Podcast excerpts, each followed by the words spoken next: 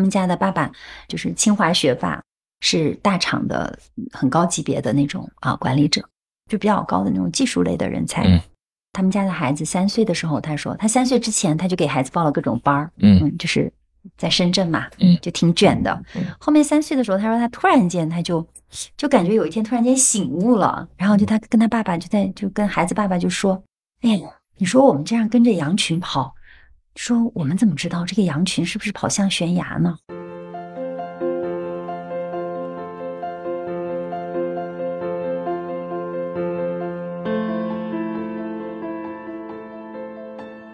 欢迎来到长河问道，我是长河。今天我来到了美丽的大理，来到了这个苍山下面洱海的边上。今天和我聊天的呢，是大理云朵幼儿园的创始人、园长谢燕。一直想来，嗯想来大理跟你聊天。嗯嗯，为什么呢？因为我觉得你在做的一件事情，嗯一直是呃可能一直是有点让大家不能理解。哦有一段时间我很不喜欢来大理，嗯，另外一个原因就是这里的商业气氛，对，很商业，就是嗯，就甚至做的说的不好听一点，就是说走到街上以后，全是在拉拉客人的人，对，是的，你会觉得天呐，我为什么要来这里？那是因为你不认识更多的大理。啊，不是不是不是嗯，就有些时候你逃不掉嘛，你总得去得穿城而过，路过一些地方嘛。那个时候你就会感觉到对大理的印象。哦，嗯我那时候有一段时间就觉得特别差。哦还好吧，我觉得到五十岁，你如果还会受这些影响，那你需要反思一下。对，就是你应该很清楚啦。我觉得，反正我现在是这样，嗯就我就特别清楚，说什么是，其实到最后就是一个你的价值观嘛，嗯就是什么对你是重要的，嗯什么是最重要的。那你最重要的东西，我觉得就是在这个世界上生活的最重要的东西，我现在全都拥有。那难道不是超级的富足吗？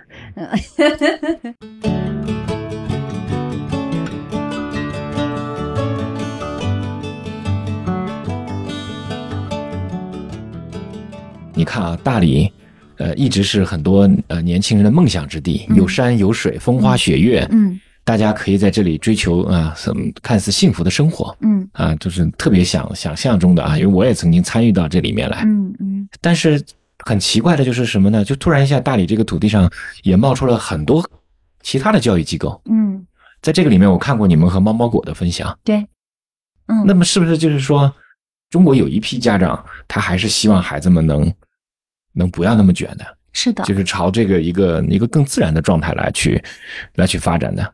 对，肯定有的。我们有一个妈妈，她说的话我特别喜欢，哎，我很赞同。嗯就是他们家的爸爸是大厂的很高级别的那种啊管理者。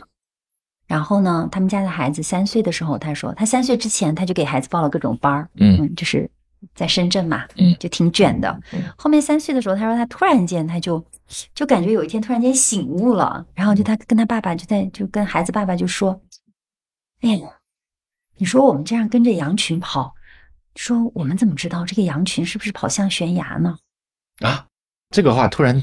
嗯，这么有哲理。对呀，当然也可能是他看来的，反正他就是说他跟他爸爸就在聊，嗯因为那个爸爸也很厉害，就是清华学霸，就是属于那个大厂的那种就比较高的那种技术类的人才。嗯然后爸爸也觉得，哎呀，太有道理了，因为他自己就是学霸走出来的，嗯一路学霸。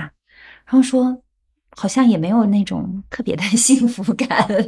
然后所以这个妈妈就迅速的转换了一套方式，她就开始带着孩子到处去玩儿，然后什么国内呀、国外呀，而且就是比较偏这种各种去体验更丰富的体验。然后后面就来了我们这儿，嗯，来了我们这儿之后，他是一开始来就是想游学，就是来体验一下，然后不到一个月他就想留下来，就是更长期的读，就打算读一个学期。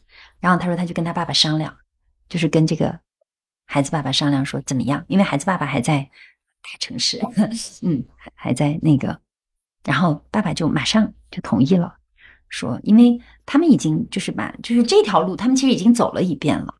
然后他觉得也不过就是这样子，所以他会希望他的孩子是有一个可能是更丰盈的，而且对于幸福的那种定义更宽广的那样的一个人生，而不是这种嗯、呃学霸学霸学霸，然后呃成功成功成功，有钱有钱有钱，嗯，对吧？是就是比较比较单调的这样单一的一条路。没错。嗯，因为我们这儿很多这样的家长，就为什么在大理这片土地上突然一下冒出这么多做嗯，教育尝试的机构呢？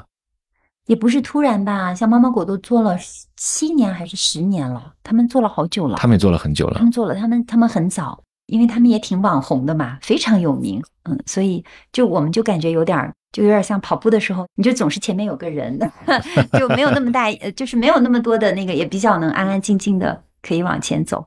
他们做的很多探索还是蛮有价值的，而且呢，我觉得他们有一个很大的好处，就是它让全国人民都知道说，哦，原来在大理，嗯，是有一群人在做一些嗯不一样的，也不能说它是更好的或者怎样，只是说，所以我我一直在说，我们也不是说什么新的，因为外界给我们是有一个标签的。就是我们在大理在做这样的学校，包括云朵，都是就是所谓的新教育。就大家一说我们在做新教育，其实我们所有做的事情，我我不认为有什么新，就无非就是回到本质，回到常识，对吧？但是呢，最起码就是大家会知道说，哦，原来在大理有一些人正在做这种尝试。那我认为它其实是另一种可能。就我们也不是说要替代什么、取代什么，因为在地里待久了嘛，就是会比较注重说，其实健康的生态系统是很重要的。那我觉得教育它本身也是一个生态，那健康的这样的一个生态里面，它应该是比较多元的，就是家长应该是有更多的这种选择，有更多的可能性。对，所以我觉得我们在探索的其实是另一种可能，更多的可能性。嗯然后，而且现在感觉大理已经好像成气候了，反正全国人民都 对，知道的都往这儿跑。我们也现在也成了所谓的小有名气的一个学校，但我觉得，嗯，就我们自己还是很清楚我们该干嘛，一步一步该怎么走。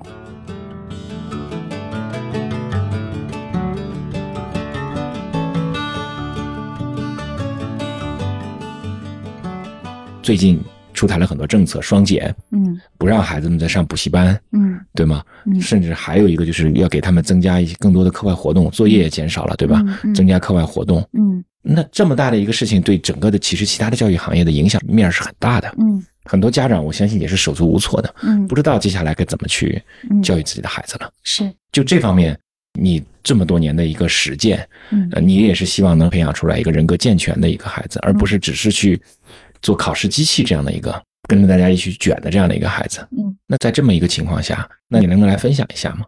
你这其实是好大的一个问题，而且是一连串的问题。对，其实你这里面呢有几个哈，嗯一个是卷的很厉害，然后在这种背景下呢，现在有有双减政策出来，国家的政策，然后那这个政策出来呢，嗯，家长其实是更焦虑的，对吧？尤其是中产的家长，嗯，中产的比较重视孩子的教育的家长，呃，那呃，我们还是回到说，我们从看事物的本质，就是嗯，首先我们看看卷的本质到底是在卷什么？你知道他们在卷什么吗？我不知道。那卷什么呢？其实有人打过一个比方，就是说，其实本来大家都坐在这儿看电影，好好的，然后结果前面有个人站起来了，那没办法，所有人都得站起来，要不然就看不到了。嗯然后在后面有人搬个凳儿，嗯，大家就得跟着搬个凳儿。就其实教育这个事情呢，嗯，它还跟我们资源呐、还有整个的这个社会它的一个呃价值观啊、价值取向，其实它是一个比较整体的一个一个问题。所以我会认为说卷是什么呢？大家为什么要卷呢？其实就是担心嘛，害怕嘛，怕什么呢？你说，作为一个家长，他最怕的是什么呢？怕的是孩子被淘汰啊，在底层啊，对吧？因为社会现在这个分层越来越 明显，然后很多的那种嗯、学霸，嗯，我们那个年代就是靠读书能读出来的，那现在你普通的读个书就读不出来了。就像以前大家就是坐在地上就能看到电影了，后面你得坐个凳儿，坐个凳儿你还不行，得站起来，站起来不行，你还得站到一个凳儿上。这其实就是特别形象的，就是可能在我们那个年代，你要改变你的出身，你的这个呃，实现这种阶层的啊、改变，生活的改变，可能没有那么的难，但是现在是越来越难。那在这种情况下呢，这些家长他希望他的孩子还是能保持起码一定品质的生活水准和所谓的社会阶层，对吧？嗯，那怎么办呢？那你就必须得比别人要站得更高，要跑得更快。嗯所以它还是一个外在驱动的，就是就是我们的社会现实，你必须得这样。否则的话，你的孩子可能就是个失败的人，啊，可能是个底层的，就是阶层，你好不容易爬上去了，可能到你孩子那辈就又掉下去了。对，这是这是就是说，我们来看这个事情哈，它到底什么是卷，然后大家为什么要卷？嗯，那你你你为了让他不掉下去，那怎么办？那就花更多的时间，嗯，去让他能够嗯保持在现有的这个体制下，那就是高考嘛，成绩嘛，对吧？你如果国内的不高考，你到国外你也得上个名校嘛。对，但是为什么大家看重这样的一个东西，反而忽视了一个本质，忽视了教育的目的是什么？对呀，这就是问题呀。你都没有孩子，但是我觉得你把这个问题想得很清楚，这也就是我们要反过来要去想的，就是说我们要做的不是说我们想方设法让孩子更成功啊，让他跑得更快，让他学得更快，更会做题，面对题目的时候那种机械的反应更就是达到一种甚至是什么生理层面的。他们说不是这样的，我们是回过来想说，到底我们养一个孩子最重要的，我们对他的期待是什么？我们就是教育一个孩子，你的目的是什么？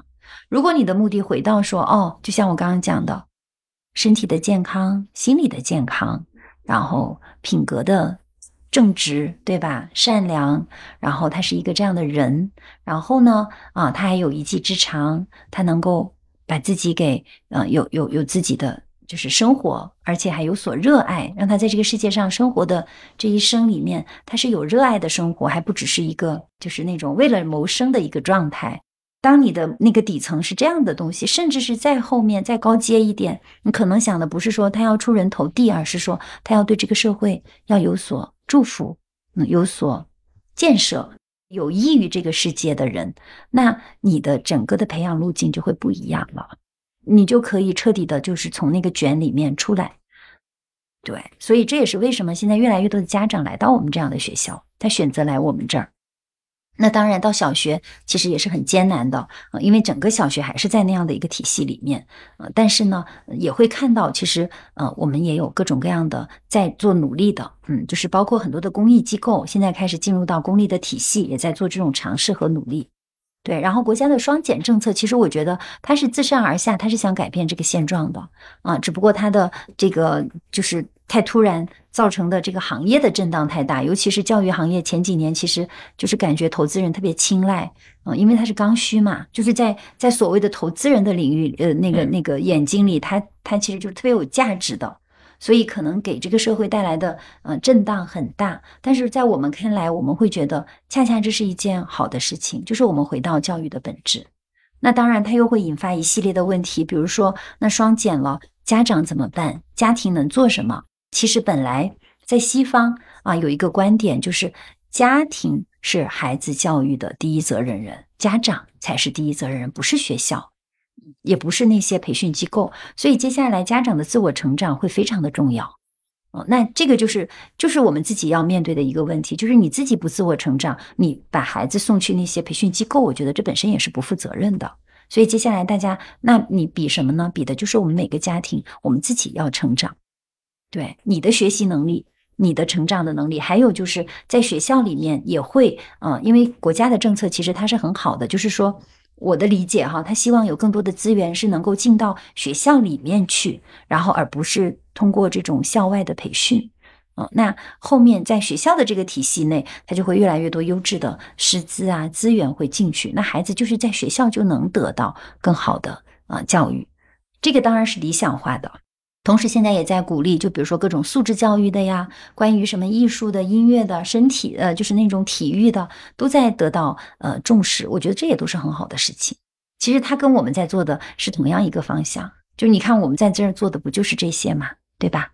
德智体美劳。很早以前提德智体美劳，后来早就不提了。没有，他是非常智慧的。我是觉得哈，就是说我们现在来看，你说一个孩子的发展，不就是这几个方面吗？德品格对吧？这是你的底子，你的价值观。智就是我们的啊认知啊、智慧啊、知识啊这些层面。体你的身体，美你的这种艺术的审美，还有你的劳作嘛。其实我觉得这个目标挺好的。我我现在基本上我觉得我们都是按这个在对标。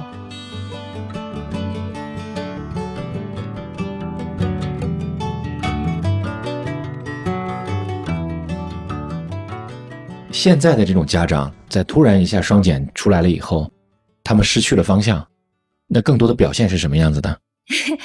各种各样的表现，你接触到的是什么呀？就是经常会看他们发的一些信息嘛，就有的就是就是认准了，我还是得想方设法给孩子补课，所以就更高价去找那种私人的补课的，然后呢，甚至是要斗智斗勇的那种。啊，就是花更多的钱去找私人的补的。那有的家长呢，就突然间就觉得也挺好的，就尤其是以前那种不怎么鸡娃的，嗯，他反正本来就不鸡，也不卷，他觉得哎这下好了，反正大家都一样了。对我觉得比较正向的、积极的，就是一很大一批家长开始自我成长，就是重视这个问题，就是他来自我成长、自我学习。那这个也是我们接下来要做的事情。就是，其实云朵不是只是一个小小的幼儿园，幼儿园只是我们非常小的一点。真正的云朵，其实我们是一个，应该说是一个教育研究机构。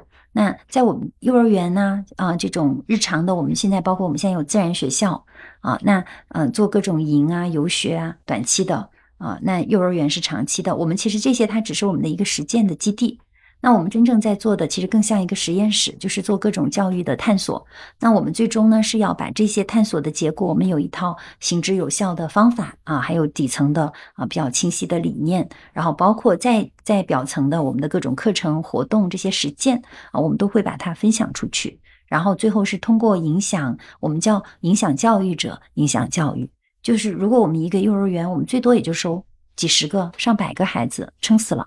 对，但是呢，我们通过这种啊家长啊培训、教师培训这种做这种家长和教师的成长社群，我们是可以影响到更多的家长和老师，然后他们能影响更多的孩子。其实教育者本身对这个事情并不是不想这么做。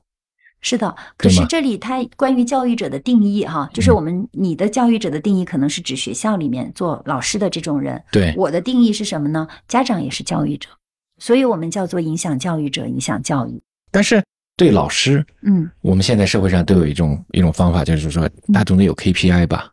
那个 KPI 我不赞同的，因为那个 KPI 就是让他们卷的那对呀，对呀，那那老师就被逼到了一个份上。嗯，你的升学率怎么样啊？嗯，你的考的分数多少啊？嗯，那自然而然把老师就逼到那个份上了。没有，现在政策也在改呀，现在整个的考试都在改。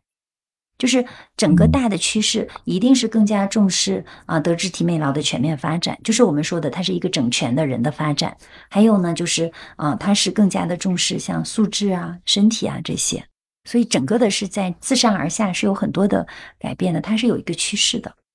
所以，嗯，未来这种就是那种考试以考试为主的那种会有。就是基本上应该是一个颠覆性的变化，因为这个现在在西方已经开始了。所以，所以我们现在的这种教育双减的这个目的，或者说是这种理念，也是在跟西方同步吗？当然，它是在基本上都是因为大家共同的认识到了同样的问题，西方也卷的，也鸡娃的哦，对，名校一样的。然后现在问题已经出来了，空心病啊这种。什么是空心病？空心病就是这些孩子他很优秀。成绩都很好，上名校，闪闪发光的履历，但是他没有方向，然后就开始有躺平嘛，就是，嗯，就是就是怎么说，就是他就是上了名校之后，他也不知道自己到底要干嘛，因为我觉得我们现在其实是物质上已经是，呃，就是觉得，就是我们我们认识的哈，基本上大家都是比较已经没有那种说还要忧柴忧米，嗯。嗯，对，我们解决了温饱问题，对，已经解决了，我们不担心这个问题。那我们的孩子，你想他靠什么往前驱动呢？嗯，我们这个年代，可能大家绝大部分人还奋斗的目标就是，啊，我要更富有，嗯，吃饱。但事实上，现在绝大部分的中产的家庭，他已经很富有了，对吧？那他的孩子，他这么一一路上来，他是内在是没有一个，没有说他有什么愿景，还没有什么目标。他无非就是从小就是被驱动着，被外在的力量驱动着。我要好好学习，我要考试，我要过一个一个的什么这个级那个钢琴多少级，什么什么多少级。他的优秀无非就是他可能拥有的这样的证书多一点，他上的学校更高级一点，更名气大一点。所以，全世界对这件事情，大家都是一个差不多理念上的，因为大家面对的问题是一样的。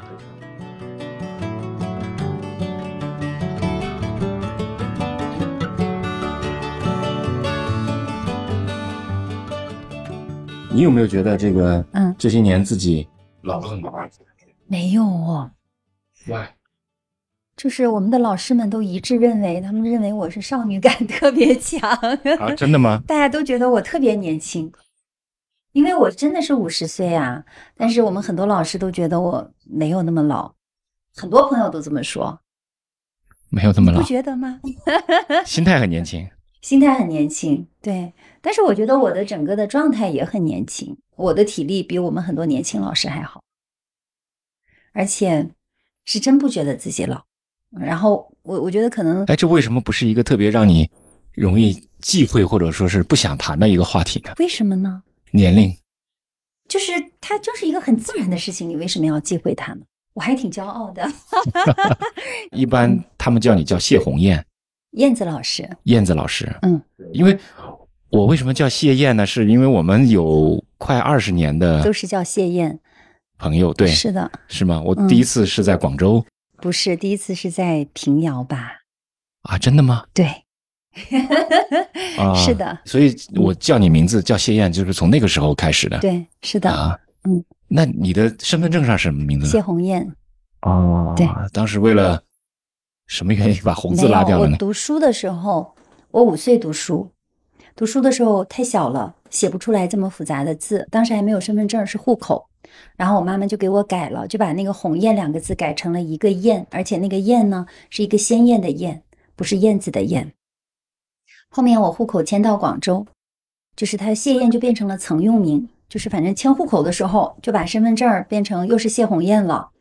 然后再过了很多年，我突然觉得其实这个名字很好，自我接纳的一部分吧。自我接纳的一部分。对，鸿雁，对，以前会觉得土嘛，那后面觉得燕子的燕，对，后面觉得其实这个名字特别符合我的，就是就特别像我，嗯，比较有热情，而且总是喜欢天马行空、飞来飞去的，就不太 就比较爱自由的那种，所以后面就用回这个名字了。就是现在所有的人，包括我对外的写东西啊什么，都是用这个名字。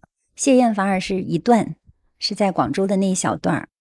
这个名字的过程也代表了一种你说你刚才说是接纳自己的一个过程。是的，你的小时候的经历是怎么样呢？嗯，小时候经历啊，嗯，我这个原生家庭还是蛮重要的。我妈妈是个老师，嗯，然后我爸爸是一个单位的领导，然后爸爸基本上不怎么管我们，不怎么顾家，所以呢，基本上是妈妈在管。妈妈是一个非常严厉的老师，非打即骂，没有肯定，没有鼓励，就是完全跟我现在倡导的是不一样的反的那种教育。所以我在这种教育下长大，嗯。我是个非常乖的孩子，而且呢，嗯，一路当班干部，就是属于别人家的好孩子的那种。但是其实内心非常的反叛，所以一旦有条件，就是从呃高考填志愿我就开始就是实施我的反叛了。那时候你有计划了？没有，那个时候我就自己选择，因为八九年嘛，嗯、高考，然后我妈妈可以给我找一个什么委培的名额，因为她在后面她去教育局工作嘛，当时还有那种委培啊什么的。然后可以读一个名校，然后呢，我自己的分数呢，当时嗯、就只能读一个师专，然后我就自己报了师专，因为读了师专，嗯、国家给钱，我就不用靠家里了。嗯，这就是我反叛的开始。当然，我小时候还反叛过，我记得还曾经尝试离家出走，啊、嗯，但是就走到旁边，就是我们家旁边的山上，后来又自己回去了，就是没有没有出走成功。可能是小学四五年级吧，那时候也就十来岁，因为我们是住在学校的宿舍，因为我妈妈是老师嘛，然后学校还有另一个老师，他的女儿跟我同班同学，跟我一样大啊，我现在还记得她的名字叫雪莲，她也是，就我们那代人好像都是被打骂大的，所以我们俩有一天说，嗯，不想在这里继续被被这样子对待了，然后他就说，那我们就去四川吧，因为他是四川人，他说我们可以顺着长江坐船。嗯，因为我们就是就是宜昌嘛，他说他知道怎么去，好像是达县还是万县，我都忘了。他说他那里有一个表姐，还会我们可以跟着他那个表姐干活挣钱养活自己。然后有一天，嗯、呃，要上课的时候，我们俩就趁那个课间，我们就自己就跑了，因为我们那个学校在一个山边上，我们就跑到山里头去了，然后就想在那儿待到大家嗯上课了哈。然后我们俩就实施我们的计划。其实为那个计划，我们俩还做过一段时间准备，就是我们俩还练舞啊什么的。为什么练武？对，那个时候看什么霍元甲之类的嘛，就我们那时候看的电视啊，就觉得要有一点武功，你才能才能出去嘛，要不然被人欺负怎么办？然后我们俩，你想，就十岁的两个小女孩，就天天在树林里压腿，那练练武功，练什么躺在地上跳起来那种鲤鱼打挺。然后后面但是没有成功，因为。我们一上课，老师就发现这俩孩子不在，我们又都是老师的孩子，就开始全校动员找我们，找到了好像是被打了一顿吧？这是这是处罚吗？那当然，两个人都被打了一顿，应该是吧？就是我们想逃跑，嗯，没逃成。我后面还有一件事情，也是我童年的一个。是被我忘记的事情，也是跟这个女孩有关。就我长大了以后，有一次我都在广州了，我有次回回宜昌，我就去我这个同学家里玩，跟我妹妹一起去她家，然后不知道怎么他们俩聊起来，说：“哎，你那个时候还要跳楼呢。”我就惊呆了。但是我自己是完全没有那一块记忆，那时候还很年轻。你你你能理解那种感受吗？就是说，相当于你自己把自己的有一段经历完全的忘记了，拿走了。嗯，忘记了。然后我就问他们，然后他们就帮助我，慢慢的我就开始有那个，就是一点点的回忆起来了。就是呃，爬到我们那个教学楼的四楼，然后要从上面跳下来，但是呢，后面又没跳，好像是因为我太婆她就出现了，然后就没跳。你当时应该也是有一些什么样的事情了，对吧？就是觉得，就是小时候你总是被打被骂，嗯，然后你就很绝望啊。但是这件之后事情之后，你你母亲有改变这种方式吗？没有，反正就是说，在我的记忆中，嗯，可能我妈妈就会觉得很困惑，她觉得她对我妹妹也是这样的，为什么我妹妹就没有那么多的，就是对像我一样的这么多的，好像伤害也好，阴影也好，内在的反叛也好，啊，我当时其实我是觉得不公平，嗯，因为我妹妹是个特别淘气的孩子，嗯，然后呢，我是个乖孩子。所以我会觉得我已经这么乖了，你知道吗？我的成绩这么好，我我我读书的时候，我所有的同学都比我大两岁，因为我五岁就上学，也就是说我比其他同学都要小两岁。但是我在我的班级里成绩是最好的，还当班长，那已经很好了呀。然后我在其他方面我也很乖呀，那为什么你还要对我就是永远的不满意呢？打一点点小事就打。对，我还记得有一个小小的细节，就是也是十岁左右吧。那个时候洗碗，就一一高高的一摞碗，我要洗，就是小时候吃的那种海碗哈，就比较大的。你想，十岁的孩子，那也也没有多大嘛，就不小心把碗打碎了。然后我妈妈过来，就是把我一顿又是一顿打。我当时印象特别深，就是我就想，我说。妈妈看中这些碗，哦，你会这样想？对，就是我，因为我当时觉得妈妈都没有问我有没有受伤，你明白吗？她看中那些碗远远多过我，这是你当时的想法？是的。现在呢？我现在还是这么想啊，所以我现在会，比如说，如果我的孩子做错什么事情，我一定是先去问你怎么样。嗯，你有没有问题？就是东西，就是我当时那么才十岁，但是我有一个特别清晰的认知，就是说，为什么妈妈会认为东西比人重要？它是这个这一摞碗，它是它就是一些东西，它就是物品。但是我是一个人，我是他的女儿。你有答案吗？你想清楚这的答案了吗？我其实是觉得我是很难理解的，就是当我是个孩子的时候，后面我长大了，我想。嗯，因为这个事情给我的印象太深了，就是他会让我对我的母亲，就是其实这就是价值观层面，就是我就很清楚，小时候我一直是觉得，在我母亲的心目中啊，我可能没有那堆碗重要啊，我可能没有嗯更好的成绩、更好的分数、更好的什么重要，就是我不是因为我是他的女儿，他爱。就是他爱我、接纳我，而是我需要不断的去努力，要做到更好。而我不知道那个更好是什么，因为在我当时力所能及的范围，已经是我能做到的最好了，但是还是不好。那你父亲的对你是什么样的？父亲对我还挺好的，但是他不怎么管我们啊，他整天在外面出差呀、工作呀，他很忙。父亲还是比较的呃温和。但是主要是跟母亲在一起嘛。大家的这种成长的性格，嗯很大程度上其实是受母亲的影响更大，对吗？是我的成长性格基本上就是反着他。就是特别逆反的。对，长大以后哈，小的时候没有能力反。对，小的时候就是个做个乖孩子，会乖到什么程度呢？就很乖啊，就是就是好好学生啊，一路读重点中学、重点高中、重点班，成绩也很好，然后还当班干部。他心目中的你，他希望你是怎么样一个成长呢？我不知道，没有问过他，我只知道他一直对我不满意。但是这种不满意，他的这种严厉要求，嗯，有没有表达出来？就是他希望你成长成成什么样的一个人呢？没有，他从来没有过。就我只是知道说我总是做的不好，但是我不知道他所谓的好是什么，因为我还有个妹妹。那我觉得跟妹妹相比，我已经好太多了。但是就跟绝大部分孩子比，我已经好太多了。但是他还是很很不满意。当然，我我我母亲是不承认的哈，她始终觉得他很爱我啊，我也相信他很爱我，但是这个方式上还是挺让人难以接受的。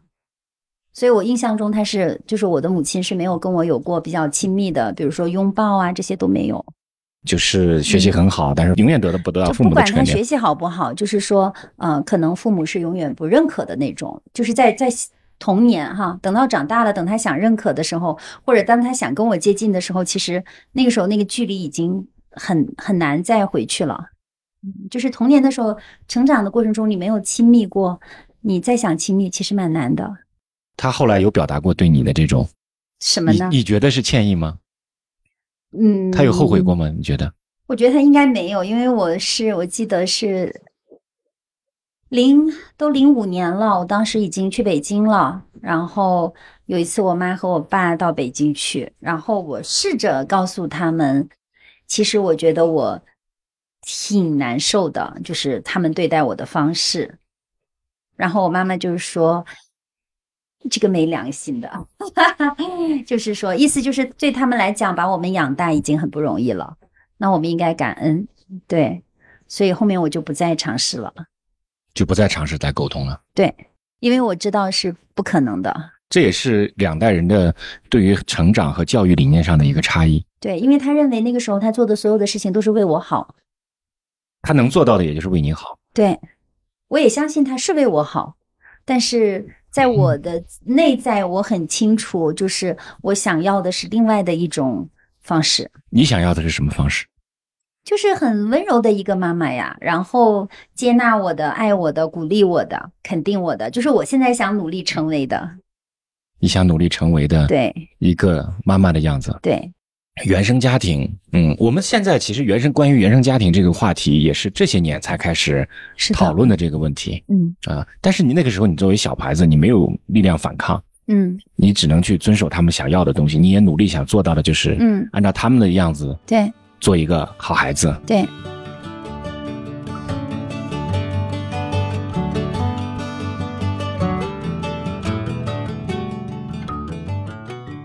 你应该是湖北人，对湖北人，能跟我们讲讲讲家乡的情况吗？我是湖北宜昌的，然后呢，出生在一个小山村，嗯，然后五岁之前，我觉得我非常幸福，因为五岁之前，我跟我的爷爷奶奶、姑姑、叔叔，还有我的太婆，嗯，太婆就是我爸爸的外婆，嗯，生活在一起，啊，他们是都是对我是那种就是无条件的爱的那种。所以这也是跟我现在做的事情很有关联。就我认为我在五岁之前，我是在嗯人的爱和自然之爱中，就是这两种爱的滋养中长大的。那个给我的一生积累了非常强大的力量。这是为什么我现在要在这样的一个地方做这么一所学校。我爸爸是他们家的长子，嗯，在我们中国传统的社会里面，你知道长房长孙还是很。就大家会很看重你，而且我小时候据说挺聪明的，所以所有的人都 就是都很喜欢我，而且确实小时候挺讨人喜欢的。然后因为那个时候妈妈和爸爸都在外地工作，所以反而那是我觉得最快乐的一段时间。后面五岁就搬过去，就跟我妈妈和爸爸就在一起。嗯，就跟着他们一起开始在城里上学了，对，在镇上吧，我们在镇上镇上。但是那个童年的时候，就是就是五岁之前，我觉得那种就是太婆给我的，就是我想要的那种爱，很温暖。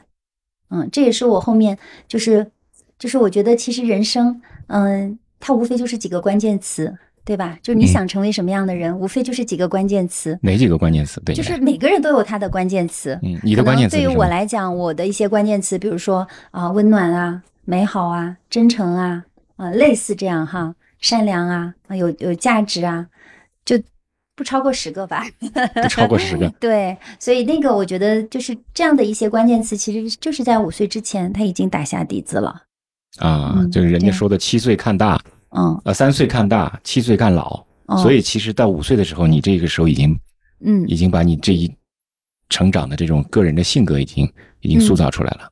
五岁之前还是比较柔和的，嗯嗯，我后面的倔强其实是来源于反抗，啊，我觉得我的本性其实是挺柔和的，但是呢，呃如果如果没有那种教育模式，没有那么对你全是否定的教育模式，你觉得嗯你会成长出这种反抗的性格吗？应该就不会吧？你有压迫才有反抗嘛，我印象中，其实我在成长的过程中间，嗯呃，没有那么多的反抗。其实，呃，我父母在这个教育这个这件事情上，对我也一直比较放松。呃，我我不是我不是说他们不爱我，不是说他们不想我学好，嗯而是说觉得，哎，能长长成什么样就长成什么样吧。他们不会特别刻意的去要求。嗯那多好啊！是，你觉得这样很好？是的，挺好的。嗯呃，说不定如果他们对我有点要求，可能会成长成完全不同的另外一个人呢。好吧，这个话题我觉得是每个人他都只有一种可能的人生，对，但是我们总是会想无限的其他的可能，嗯，对，但但是你后悔吗？后悔啥？后悔在这样的环境下长大？嗯，这个问题问过我，我自己问过自己很多次你。真的问过这个问题吗？当然，都五十岁了，还有什么问题不会问自己呢？啊，对你，嗯你说一说。对我，我其实也问过说，那如果是另外的一种成长呢？嗯，我会是什么样子的呢？嗯，首先我我这个你是无法想象的，对吧？嗯，因为你到这个年龄，你应该见过了，还是算是足够多的人吧，也经历到，就是也知道说，其实没有一个完美的，其实没有一个完美的家庭，没有一个完美的成长。那我后面就想，那在我的这个成长里面，有哪一些其实是对我是很好的东西呢？啊，那我想这种倔强，它其实是一件好事情，对，就是非常强的生命力。我觉得这个是我，嗯，甩开很多人，对的一个很重要的特质，就非常非常有生命力。那我觉得这种生命力，当然它是分为。就是分为不同的呃源头的哈，它的最初最初的源头、最基本的源头还是来源于，嗯，就是五岁之前我说的人的爱和自然的爱。那这两样东西，它给我打了一个底子，就是我的那种内在的生命力是很强的。那在后面呢，这种生命力又加上可能我就是对母亲的那种想要反抗啊、其实他他同时他会有一种力量出来。所以就比如说韧劲儿啊，坚韧，就是我觉得坚韧也是我的一个特质吧。可是他有没有跟你聊过他的成长环境是什么样子的？他没有没有太多的聊，但是我知道，所以后面也不再去怪他。嗯，嗯就是我也能理解他，但是理解是一回事，在情感上亲近又是一回事。嗯，那你怎么样理解他？你尝试？就是他，因为我母亲，我的外公是抗美援朝的烈士，所以我的母亲她，我的外婆就是这样对他的。就这样一代一代遗传下来。这不是遗传吧，反正我我想我的外婆对我母亲应该就是比较严厉的，然后所以就那种传承它是骨子里的东西，嗯，那所以我母亲会很自然的认为这就是对我好，因为她的妈妈就是这样对她的，我猜测哈，嗯嗯，所以大家也不想那么多，就是这么一路过来了。啊，是的，但是我觉得我们这一代人其实不是说我们这代，我们其实从我们往下，我觉得现在大家越来越有这种觉知吧，就是意识到说，呃我们是可以让这种传承到这里终止的，就我们可以转一种方式，比如说我对我的孩子啊，包括我后面做教育，我觉得也是，嗯，很大一部分原因也是因为说，我希望给更多的孩子啊有一个我认为更好的成长，所以我们的 slogan 就是让成长更美好。嗯，美好也是一个关键词。美好。对，关于成长呢，原生家庭其实每一个人呢，嗯就是说成年，呃呃，心理上面有的一些阴影或者一些问题，嗯，都是从小原生家庭带来的很多很多状况，很多很多，问题原生。家庭和他的成长经历吧。嗯，嗯，他有的不一定是家庭，也许是学校的呀，啊，都有。都有这种情况。嗯，但是如果家庭的支持足够的话，可能其他的就会影响会少一些。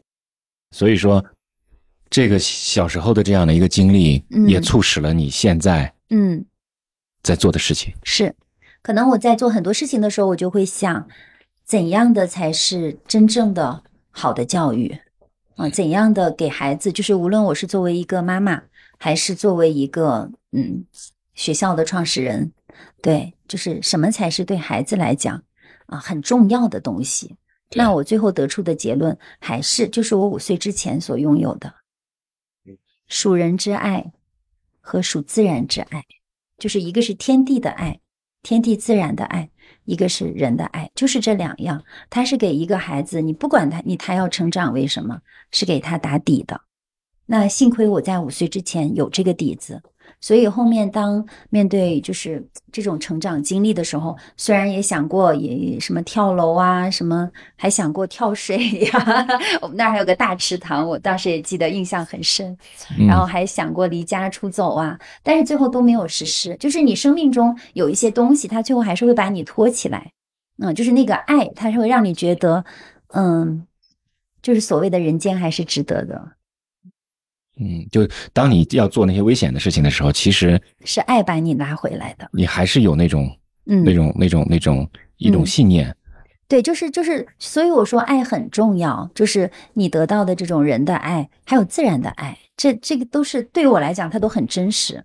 嗯，就是它是给你源源不断的，你不不管在你的生命中遇到什么样的，可能在童年是妈妈的这种，然后你再往上长大了，嗯，各种经历啊，情感上的、事业上的、工作上的，然后可能你会总是在。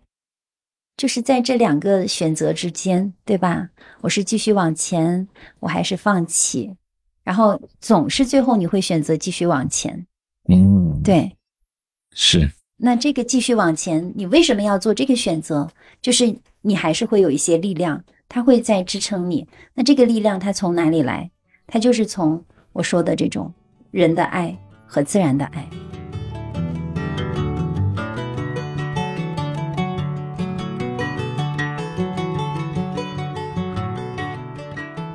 你后来大学读的也是师专，对呀、也是学教育的。对，那个时候，在教育上面，你你刚开始学的那个那个时候，对你现在做的事情会有帮助吗？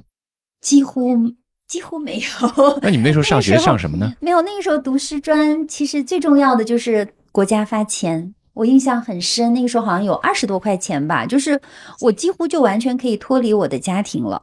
这这就是我选择最想对，就是我选择师专，不是因为我想当老师，而是因为我想彻底的脱离掉我的家庭。然后那个是嗯二十多块钱，当时的二十多块钱够你干什么呢？反正我印象中，他不是够我干什么，就是我的吃喝住什么的，就反正都是不用家里人管了呀。我不需要再找家里拿钱了，你懂吗？我的生活一直是一个特别简单的，就是我在生活方面这点特别像我爸爸，就是物质上没有什么。然后大学毕业，师专应该那个时候是定点分配啊。对，但是，嗯、大学毕业呢，还是我妈妈帮我，就是当时要分配嘛，还是她做了工作，嗯，就是把我分到了我们，应该说我们那个县城啊最好的中学。我那时候才十八岁，因为我十六岁就读大学，然后而且它是个专科学校，而且它在我们那一年改革，我们只读两年就是大专。十八岁，十八岁，然后我就去当初中老师，初中语文老师，还兼班主任。我现在回想起来，我的同学十八岁的，嗯，有很多人已经结婚生孩子了。是吗？你那时候会面临这种压力吗？没有，没有，没有，完全没有。完全没有。嗯，那个十八岁，十八岁就是就是你要工作嘛，嗯，然后就因为我们很多同学十八岁还在读大学，是我是属于非常早的，我是十七岁才考出去的，才出去读书的。哦，那你也算早的了，可是十八岁回来就已经做了老师了。对呀、所以做的很失败嘛。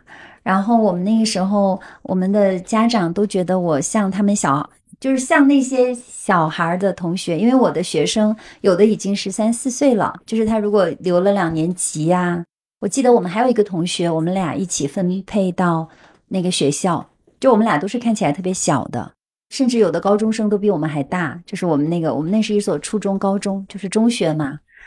然后我记得印象很深，就是有一次，就我我我和那个女孩，我们俩带一个班，她是数学，我是语文。然后有一天就在我们那个教室的那个门上，前门后门就贴了两张呃大纸，上面就写着，嗯、谢燕我爱你，然后王什么那个女孩的名字叫王什么的，王什么什么我爱你，就一看就是学生写的。然后那个时候学校的那个就感觉就是轩然大波，就我们俩就显得太小了，嗯，哦，对，那你们待了多久在这种学校？一年我就走了。去哪了？去广州了。那个也算是离家出走，因为没有跟家里人说，也没有辞职，暑假就直接就走了。走了之后，就是好像我记得当时是托人转了一封信，还是托人带了个口信，就说我们就不回来了。我记得当时还有另外一个女孩跟我一样，也是从这个学校，也是去了广州，你们当时怎么想的？就是想走啊。因为我知道我不会做一个这样的，就是我在这样的一个机你你想清楚了自己不会做这样的老师，对，因为我做的很失败，我那一年下来，我的学生，嗯，什么体育、劳动都是第一，但是成绩是倒数第一。那那个年代成绩是很重要的，然后我也知道我不可能用那种方式让他们的成绩上来，对，所以就，而且我也其实就是很想离开家乡了，我觉得一年时间已经够了，因为可能刚大学毕业还是没有那样的勇气的嘛。还不熟悉环境，对，但是一年下来，我觉得已经有那个力量了，就是我可以离开了，就走了。攒了点钱。应该也没什么钱，但是反正就走了，就觉得有有能力了。对，然后据说我妈妈都气晕了，就休克了，就晕倒了，是真的晕倒了。现在回过头来再看，是不是你妹妹更乖一点？是的，就是对于我妈妈来讲，她现在留在我妈妈身边。然后呢，虽然她跟我妈妈一直都是吵吵闹闹，但是她照顾我妈妈，养她的老。我妹妹她是一个乖孩子，心目中的乖孩子。嗯是的，她有来过这里看过你吗？她是一直不认可我的生活方式的，因为我妹妹她还比较富有，做生意，她一直觉得我应该回去老家。她觉得我以前挺好，在广州的时候挺好，工作也很好，都很好。但是后面当我从广州离开，他就认为我应该回家。他说他可以出钱投资给我开一个什么补习班儿啊，我就带补习班儿，我肯定活得很好。高考补习班那样的，就反正因为我作文肯定写得好嘛，他说你就做作文补习班、语文补习班 就可以了。对，是的，哦嗯，因为毕竟呃做过一些所谓的比较知名的媒体的记者啊，后来离开了家乡，兜兜转转做了很多职业，是媒体、对记者、编辑，对，还有音乐发行人是吧？没有啊，你是在哪儿看到的？搞那那就？我我搞错了。对嗯，还有，但是我记得你还有一个职业是跟媒体没有关系的。我做过呃，就是那种时尚的公关广告公司的所谓的什么什么总监之类的。我九二年到广州，我在广州待了十二年，然后零四年就离开了，我后来，我记得我那时候去你们家里经常喝汤，是吗？对，记不住了，我很多东西我都真的记不住了，就是选择忘记。是选择性的遗忘。因为我那个时候嘛，刚刚去广州，我其实也是两眼一抹黑，也没啥认识的人，嗯。在那边对广州能不能待下来，我一点信心都没有。嗯。然后就是也是靠周围一些朋友给我指指点点啊，嗯嗯。帮助啊，然后哎嗯。一点一点哎才觉得好像理清了一些方向，觉得自己要未来该怎么发展，要什么。然后是零二年吗？两千年你两千年就到广州了吗？是。的，那我是零二年才创办 Photo E 吧，还是两千年创办的 Photo E 啊？之后不对，我两千年创办的 Photo E，是吗？两二零零二年离开的。为什么我记得呢？是因为我记得那时候你到广州，你还去过我那儿，对，嗯，是的。然后还我当时还想过说，哎，你也可能来，你也有没有可能来我们这儿？对，不记得了，这个话这个我有。印象。嗯，对，就是应该是两千年我创办的 Photo E，嗯然后零二年就离开了。嗯，不是离开广州，就是就没有再做 Photo E 了。你后来的经历我就不知道了。我是零四年离开广州，在武汉还混了半年，然后零五年就去了北京，就是去做一个呃，for A 的广告公司，它的反正就是要做公关活动，然后还短暂的参与过 零八奥运的一些策划，然后零八年我就彻底转到做教育了，就是去参加一个教育培训的项目，它是一个国际学校集团，就是它的总部在北京。我就在那个机构去参与他的一个全脱产的培训。我当时已经三十多岁了，但是跟一帮特别小的十几岁的年轻的小孩儿，跟他们一样住集体宿舍，就在那个机构参加他那个教师培训项目，学了一年。然后就在那一年里面，我觉得很关键，就是嗯、那个我就确定了这个就是我要做的事情。对，然后因为我在这一年我还碰到了我的导师，嗯、她叫 Esther，呃，是一个美国的老太太。然后他在这个机构呢，就是这个呃培训和就是教师培训和课程设计这个部门的负责人。然后我参加的这个项目就是他负责的。然后等这个项目结束的时候，他就邀请我留下来给他当助手。然后他说你会成为一个非常优秀的嗯、educator，对。然后因为我当时说我其实就只有一年的教学经验嘛，而且是很失败的。他说你有天分。嗯，而且呢，不仅仅有天分，你你的这种思维，就是因为毕竟做媒体，我现在才深刻的意识到，就是做媒体，它对于我现在做的这个事情有多么大的一个，就是多么好吧，嗯，很很好的一个积淀。在那之后，你就再也没有在其他方面再去受受过教育了吗？没有，我后面又呃读了一个美国的在职的呃研究生项目，嗯，就那个是一个就是。认可的哈，就是不是一个很随意的项目，嗯，它那个项目呢，它是一个课程设计方向的，嗯，所以我自己的专业方向就是在教育这个大的领域里面，我的专业方向其实就是课程设计。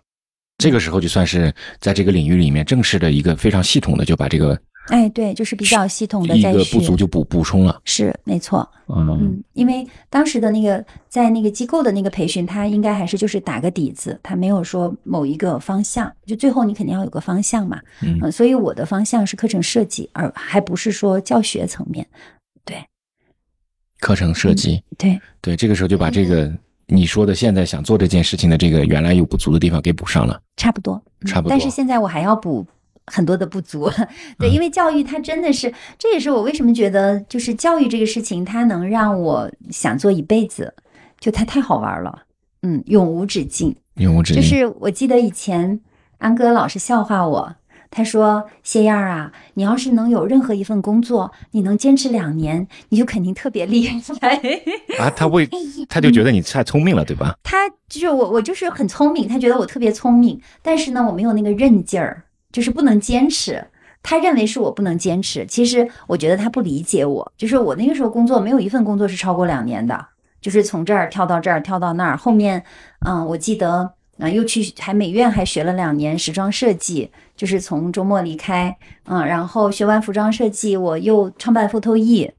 Photo E 也是两年不到就离开，然后创办 Photo E 完了之后还，哦，我还有一段时间还去学视觉设计，不是学，就是我自己想做，嗯，因为我觉得我厌厌倦了文字嘛，嗯，还做过什么视觉设计，当时我记得还帮什么帮南风窗的改版做过，就是当时秦朔还在南风窗的时候做过做过一些方案，还挣了一点钱，特别开心。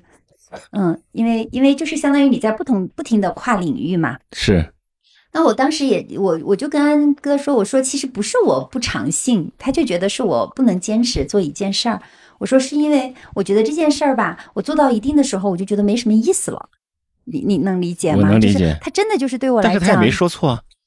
是的，他没说错，但是就是说，他认为我是没有长性，其实是因为这个事情本身他对我没有那么大的吸引力了，我就觉得不好玩了，所以我要换一个。那但是呢，就是现在没有人跟我说你必须要坚持，但是你看我做教育，如果从零八年开始，十三年了，而且我觉得我还会一直做下去，不是说我有什么信念在支持我，我觉得我没有那么高尚伟大，就是因为这个事情本身很好玩。就是，所以你说大家不能理解我，我觉得，天哪，这有什么不好理解的？教育这么好玩的一件事儿。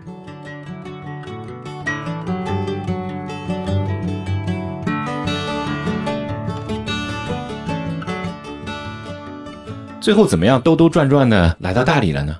这个是个偶然。我们是一三年离开北京的，然后因为当时觉得气候太差了，也不知道要去哪里，就是不想在北京待了。后面就去了厦门，待了两年。在厦门呢，我当时尝试也是想办一个山上的呃学校，嗯，租了地，还投了一笔钱，然后也是没有经验，最后就灰溜溜的走了。然后就到广州短暂的调整一下吧，当时也不知道去哪儿，我们俩就决定说，要不还是回北京。其实不是我们俩决定，嗯，是福利决定说，要不还是回北京，就感觉在广州也待的不开心，嗯，也没有他，因为他不喜欢广州。也不喜欢深圳，然后说好吧，那就回北京吧，就是已经决定了要回去。嗯，结果就在要回去的前一天晚上，我们打把东西都打包好了，就准备自驾，先把孩子送到湖北，然后再回北京，差不多明确了安顿好了，再把孩子接过去。结果第二天就要走，对吧？然后那天晚上，天津发生了一个化工仓库还是化工厂的爆炸。对。知道那个很大一件事是，其实那个时候我根本就不想去北京，我想来大理。结果呢，我觉得上帝就特别帮我，就是这个这个，因为这个爆炸，结果第二天我们本来要出发了，对吗？要去北京的，我印象中特别深刻。然后福利从楼上下来，一边下楼一边就说：“去大理吧。”然后我就这是他做的决定，内心狂喜。为什么呢？他说他不是说当时决定来大理，他说这样吧，我们先去大理转一圈儿。嗯，他说因为这个仓库化化工的东西嘛，他可能会被风吹来吹去的，他觉得对身体不好，还比较惜命。嗯，就是天津离北京很近嘛，啊，也不知道是什么回事儿。然后说那我们先去转一圈儿。嗯，然后我们就这样就开着车，什么都没有带，就就带了几件衣服。就是完全不是说要来这儿，就是来玩一趟，就自驾从广州来了。来了之后呢，转了一圈，后来又去梅里转了一圈，再回来大理的时候已经是八月底九月初了。那个时候游客都走了，然后我们就住在一个海边客栈，那是一个朋友的。然后我就突然间觉得，哎呀，我想留下来，我真的想留下来。然后我就开始天天的在那儿想，然后后面他也觉得可以，就留下来了。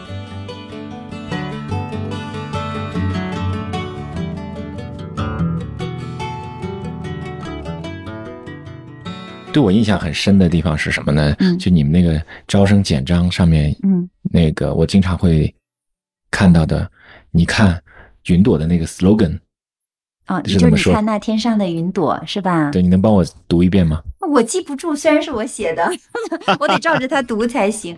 但是那个意思，其实是因为不断的有人问我这个云朵，他们都很喜欢这个名字，然后说，哎，它到底有什么含义？然后我我也在想，为什么当初我会用这个名字？而且为什么那么多人会喜欢它？然后慢慢的就想到说，啊，其实它有有有很多层的含义哈。一个呢是云是很重要的，因为云治雨嘛，雨是整个的滋养万物的。所以，而且呢，云它还本身它有一些特质，比如说，基本上你看不到两片同样的云朵，对。所以每个孩子其实他都是独特的。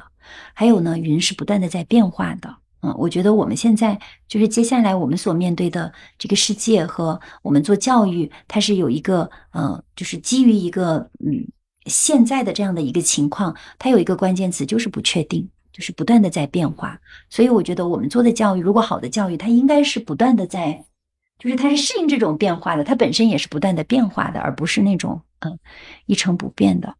嗯，还有呢，就是嗯，因为有云。然后呢，因为有雨，所以呢，整个世界它就还是比较美好的。你看那天上的云朵，每一片都不同，就像这地上每一个孩子都独特。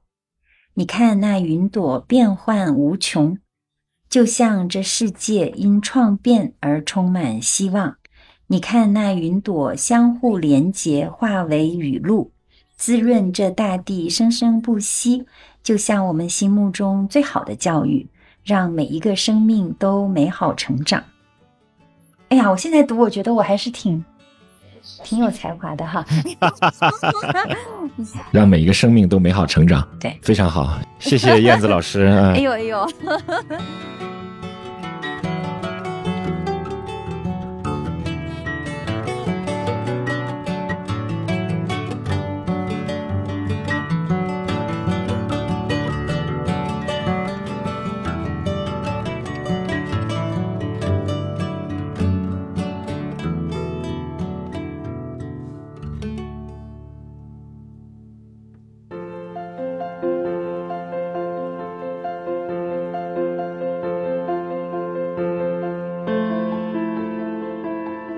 你现在收听的是《长河问道》，这是一档学习和探索型的节目，由麋鹿学研社和篝火故事联合制作。